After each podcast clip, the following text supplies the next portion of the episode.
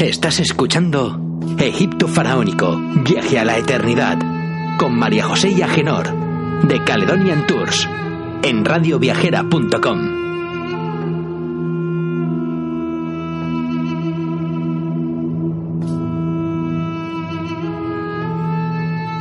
Egipto Faraónico, Viaje a la Eternidad, el programa para los amantes de los viajes, en Radio Viajera.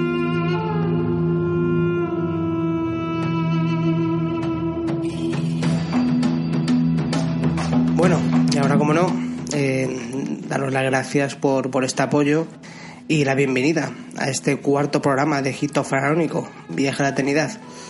En este cuarto programa eh, seguiremos viajando a través del Egipto Faraónico y como hicimos en nuestro programa anterior, lo vamos a hacer desde Madrid, desde el mismo Museo Arqueológico Nacional, donde vamos a descubrir varios objetos de esta antiquísima civilización. Y como no, a continuación también eh, regresaremos para cocinar nuestra deliciosa receta de hoy. Y por último, hablaremos del arqueólogo que nos toca y la sección de curiosidades del antiguo Egipto. Al con vosotros, como todas las semanas, Agenor, de Viajes Caledonian, Caledonian Tours. Bueno, pues vamos a comenzar este fantástico viaje hasta través de, de Antiguo Egipto. Venga, pues comenzamos dentro de este bello museo.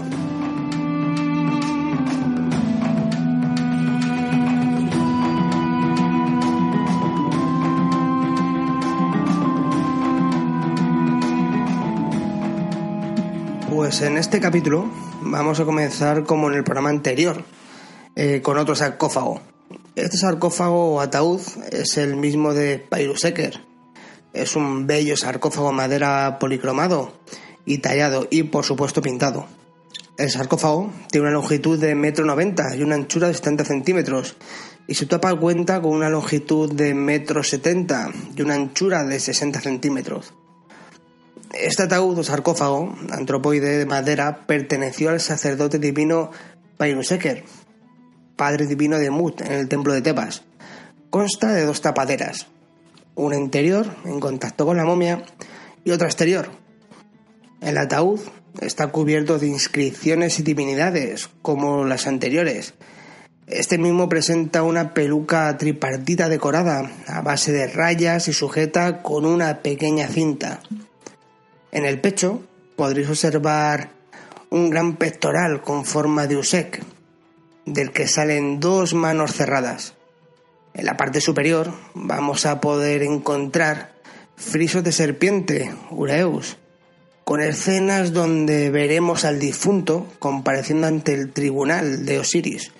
Otra escena que cuenta con el árbol de la vida relacionado con la diosa vaca Ator. En las inscripciones están anotados tanto el nombre del difunto como sus títulos. El interior de la caja también está pintado. Se representan sobre fondo rojo diversas escenas de deidades o divinidades auxiliares del mundo funerario egipcio. El sarcófago no fue concebido como un simple contenedor funerario, sino más bien como un elemento necesario para la supervivencia del K del difunto, su doble, en la Duat o el más allá. De ahí que la momificación eh, del cuerpo y su preservación resultasen indispensables para la asistencia en el más allá. Las inscripciones del sarcófago muestran el nombre del difunto y los títulos de este. Este sarcófago se encontró en una excavación arqueológica en Del Bahari, en la parte del Luxor, y pertenece a la segunda cachet. Otro precioso sarcófago que podremos encontrar es también el del cachet, Deir Bahari, y fue descubierto como el resto de objetos de esta cachet. Este sarcófago está formado por la caja, la tapadera exterior y la tapadera interior. Esta tapa interior es la que estaba en contacto directo con la momia. Este sarcófago, como otros muchos, es anónimo. Ninguna de las numerosas inscripciones que lo cubren contienen el nombre de su dueño, aunque por las características y por la decoración sin duda perteneció a un sacerdote del clero de Amón. La superficie exterior está completamente decorada, no queda en un espacio vacío, como suele ser común en los sarcófagos pertenecientes a este periodo. Como en casi todos los sarcófagos, la tapadera externa tiene el rostro del difunto esculpido con ojos muy grandes y almendrados, marcados por la línea negra cosmética. Este sacerdote tiene mm, de tocado una larga peluca con diadema que cae por los hombros, tapando parte de la esclavina, Usek, y deja al descubierto sus orejas. La esclavina está muy elaborada, contiene numerosas hileras con cuentas entre las cuales se encuentra dibujado el escarabeo alado, empujando el disco solar. Precediendo a la decoración central, podréis observar una diosa femenina con alas extendidas que está dividida en tres columnas. Cada una de ellas están separadas por inscripciones en las que podréis observar divinidades funerarias, junto con multitud de escarabeos con el disco solar el signo Ang y frisos de cobras. Situada en la parte de los pies, encontramos a la diosa Sisis Nectis, en posición invertida y en actitud plañideras, apoyando una mano en el símbolo de Sen. Por si no recordáis, las plañideras eran señoras que contrataban para ayudar durante todo el rito funerario. Esta caja también contiene en la parte superior un friso de Uraeus, que alternan con una pluma mat y que recorre todo su perímetro. Debajo de este, la superficie está dividida en cuadros, separados por dos columnas de inscripciones verticales que hablan de las divinidades que aparecen representadas a su lado bajo bóvedas. Entre los dioses mencionados podréis encontrar a los cuatro hijos de Horus, Itop, Osiris, Isis, Neftis y Anubis. Las dos escenas más interesantes de la caja son la que relata la historia del árbol sagrado, situada a los pies del difunto, en la que podréis observar junto a un sicómoro una diosa que ofrece una bandeja con cesto salvá o alma del difunto. Este representado como un pájaro con cabeza y brazos humanos que se levanta para recoger las ofrendas dadas por la divinidad y que le van a asegurar la continuidad de la vida y la supervivencia. La segunda es en la que se muestra el escarabeo alado, con el disco solar encima del signo del cielo y de la serpiente de Apopis. Esta representa el mito universal del combate del sol contra el símbolo del mal, personificado, como no, por la serpiente Apophis, que amenaza el curso del astro cuando se halla en el cielo. En el combate sale victorioso Re. Como iconografía demuestra al difunto identificándose con el sol y como éste renace a una nueva vida, al igual que el disco solar. La tapa del interior, que como os indicado iría en contacto con la momia, muestra de nuevo al sacerdote con la peluca larga rayada, la esclavina Usek y sobre el pecho un inmenso escarabeo alado, símbolo, como no, de la resurrección. Bajo sus puños cerrados podréis encontrar varias divinidades precediendo a la diosa alada, que cubre todo el ancho de esta tapadera. Esta misma cuenta también con una inscripción con la fórmula de ofrendas. La parte de la tapadera perteneciente a las piernas está decorada con dibujos que copian unos canutillos de fallenza de las mallas funerarias. El interior de este sarcófago está también decorado una diosa femenina ocupa el fondo, mientras que en los laterales aparecen divinidades relacionadas con el inframundo, por donde debe viajar el sol cada noche para volver a renacer por la mañana, junto con el propietario del sarcófago que deseaba resucitar. Este sarcófago mide metro noventa de ancho por 60 de altura. Su tapadera, la tapadera interior del sarcófago, también tiene una medida de metro nueve de ancho por 40 centímetros. Y por último, vamos a hablar de otro sarcófago, también de madera tallado y policromado, que cuenta con una altura de 1,88 m y una anchura de 80 centímetros. Este es el sarcófago de Akifekonsu, un sacerdote puro. Este sarcófago antropomorfo tiene dos tapas. La interior es la que se encontraba sobre la momia y la exterior cerraba el sarcófago. Sus superficies están completamente decoradas con temas y motivos mitológicos y simbólicos, tales como divinidades, escarabeos, fórmulas funerarias. En ambos laterales de la caja se ha representado al difunto formando parte del cortejo que sigue la barca divina ocupada por el dios del sol, Re. El propietario del sarcófago es conducido ante Osiris, que se haya sentado en su trono, en los extremos del sarcófago, en la zona correspondiente a los pies. Los textos están escritos en escritura retrógrada. Este mismo cuenta con un texto con fórmulas funerarias en forma de jeroglíficos.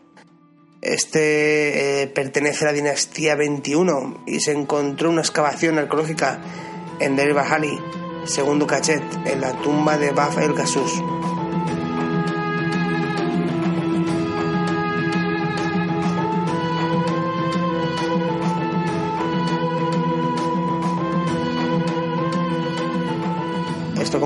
Semanas compañeros ya os digo que son unos sarcófagos preciosos, ¿no? Y si tenéis la oportunidad de ir a verlos, os puedo asegurar que es una cosa que no os podéis perder y, y no dejar de visitar este museo. Ahora, como todas las semanas, vamos a continuar con nuestra sección de arqueólogos y egiptólogos. Hoy vamos a hablar un poquito de Muhammad Zakane Gonaim, que nació en 1905. Este arqueólogo egipcio es conocido por sus descubrimientos en la zona de Saqqara, y sus alrededores. Es muy famoso, por ejemplo, su descubrimiento de la pirámide escalonada de Sekemhet, en estrecha asociación con Loer, que a su vez estaba trabajando en la pirámide escalonada de Djoser. Golem pensó que había encontrado un enterramiento intacto, ¿no? ya que los sellos de sarcófago de alabastro pues se encontraban en perfecto estado y sin romper, y contaba con coronas funerarias encima del sarcófago. Bueno, ahí me invitó a altos funcionarios estatales, periodistas, reporteros y equipos de cine a la apertura de este sarcófago. Pero por desgracia, al abrirlo, eh, resultó que estaba vacío. Un periódico, en aquella época, pues comentó en ese momento, em, fue un titular bastante interesante, ¿no? Excavan durante tres años y no encuentran nada hubo mucha decepción por gran parte de la gente. Aunque el descubrimiento no fuera una tumba intacta, era importante para la egiptología. El presidente egipcio Nasser visitó el sitio y elogió a Gonaim por su trabajo. Después de esto, eh, realizó una gira por Estados Unidos dando diversas conferencias. También escribió un libro llamado La pirámide enterrada, con la ayuda de Leonard Cotreg para publicar aún más su trabajo. El libro fue todo un éxito y fue traducido en varios idiomas. Pero en este momento, eh, Gonen tenía grandes problemas en Egipto, donde había comenzado una persecución oficial hacia su persona y finalmente fue acusado, pues falsamente, ¿no? de realizar contrabando con una gran y valiosa embarcación que Kibel y Lueg habían encontrado dos años antes cerca del complejo del Yosser no hubo pruebas contundentes realmente, solo acusaciones y calumnias, ya que como os he comentado, todo era una mera invención para desacreditar a Gonaim. Pero aún así, esto devastó a este mismo. Además fue repentinamente interrogado por la policía. Su amigo, Jean-Philippe Loer, intentó ayudarlo buscando el objeto desaparecido en 1959. Rastreó el barco perdido hasta una esquina del depósito del Museo Egipcio pero por desgracia fue demasiado tarde. El hostigamiento perpetuo fue demasiado y fue asesinado o ahogado en el nido el 12 de enero de 1959. Zacarías Gonen era la prima heredera egipcia y la familia del padre, Zacarías Gonen, se convirtió en musulmana a finales del siglo XIX. Eran de descendencia copta, por lo que se cree que era descendiente de los antiguos egipcios.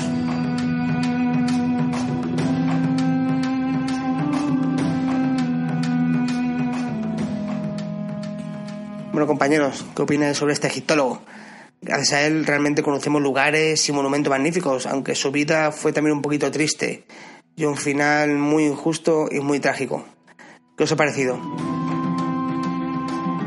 Y ahora como también todas las semanas vamos a una, una sección muy rica, ¿no? Una sección eh, una sección bastante interesante, ¿no? En la que podemos dar nuestras a conocer nuestras dotes de, de, cocina, ¿no? Y un poquito ilusionar a esa gente que tenemos a casa con los platos de comida egipcias. Bueno, pues ¿qué os parece ahora si pasamos a nuestra sección, como todas las semanas, de recetas egipcias? Vámonos con ella. Hoy vamos a cocinar arroz con fideos. Ya sabéis, el tiempo de preparación aquí son unos 15 minutos y el tiempo de cocción son unos 30 minutos, o sea que es una receta bastante, bastante rápida. Ahora vamos a decir los ingredientes. Ahí para ello necesitamos un vasito de arroz, dos cucharadas de fideos, dos vasos de agua hirviendo, dos cucharadas de aceite, y un poquito de sal. La sal, como siempre, os digo, al gusto, que ahí cada uno tenemos que mirar lo nuestro. Para preparación, tenemos como siempre en estos platos, lavamos el arroz, calentamos el aceite y freímos un poquito los fideos hasta que estén doradillos y los sacamos del aceite. A continuación, freímos el arroz en ese mismo aceite para que también coja el gusto, moviendo constantemente para evitar que se nos pegue. Añadimos después el agua hirviendo y la sal y lo dejamos hervir. Poco a poco añadimos los fideos y lo dejamos remover hasta que nosotros veamos que esté todo bien cocido. Cuando absorba el agua, bajamos el fuego al máximo durante unos 30 minutos y lo servimos con las verduritas. Esta es una receta que yo suelo preparar bastante y la verdad que es una receta muy ligera y está muy, muy, muy, muy, muy rica. Hacerme caso y dar una sorpresa a esa familia que come a a casa o a esos amigos.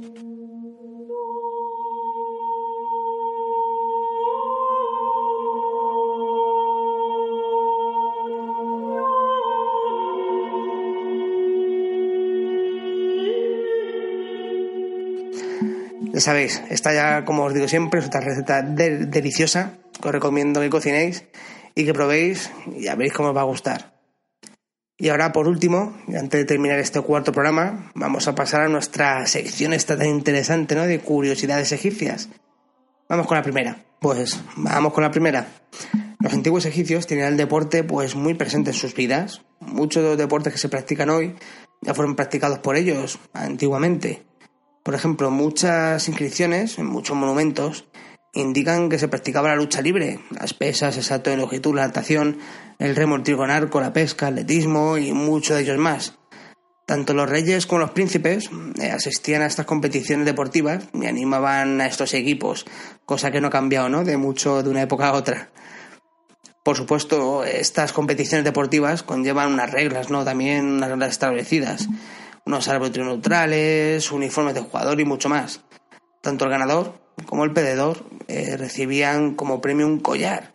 El ganador el collar a su superioridad y el segundo por su espíritu deportivo. Algunos de estos deportes son como por ejemplo el hockey, que se jugaba con un palo o una rama de palma, eh, doblado como una especie de bate, y la pelota estaban hechas de fibras comprimidas, de papiro cubiertas con dos piezas de cuero en forma de semicírculo, las pelotas realmente se teñían de varios colores. Bueno, ¿qué os ha parecido esta sección? También otra cosita, otra curiosidad, ¿no? Que realmente eh, los deportes que hoy también, no deportes que lo vemos tan habituales, ¿no? A, nuestra forma de vida que hace tantos años también lo estuvieron practicando. ¿qué os ha parecido esta curiosidad? Algunos la sabían, algunos no la sabíais. Me ha parecido a mí pues una cosita bastante interesante, ¿verdad? De todos modos, yo os hablaré de más deportes que se practicaban eh, en esta época, deportes que practicaban los antiguos egipcios, y descubriremos más curiosidades de ellos y su vida en los siguientes programas.